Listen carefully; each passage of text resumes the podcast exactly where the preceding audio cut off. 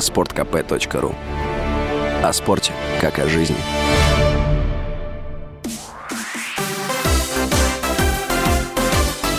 Новости спорта.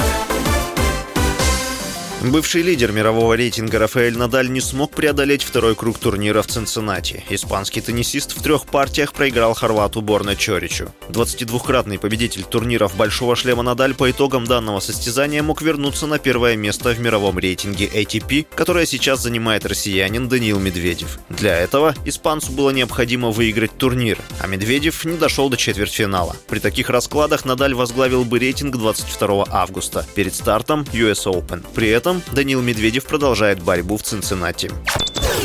Звезда НБА Леброн Джеймс договорился о новом контракте с Лос-Анджелес Лейкерс. Об этом сообщил агент баскетболиста. Срок соглашения составит два года. Сумма – больше 97 миллионов долларов. На второй год этого контракта действует так называемая опция игрока. Это значит, что Джеймс сам решит, выступать ли ему за команду в сезоне 2024-25 при действующих условиях. Кроме того, в случае обмена в другой клуб Джеймс получит выплату в размере 15% от зарплаты. Новое соглашение решение делает Джеймса самым высокооплачиваемым игроком в истории НБА с гарантированными выплатами в размере 532 миллиона долларов. Леброн Джеймс считается одним из лучших баскетболистов в истории, является четырехкратным чемпионом НБА, четырехкратным самым ценным игроком финала НБА. Он 18 раз принимал участие в матчах всех звезд, где трижды признавался самым ценным игроком. На его счету два олимпийских золота в составе сборной США.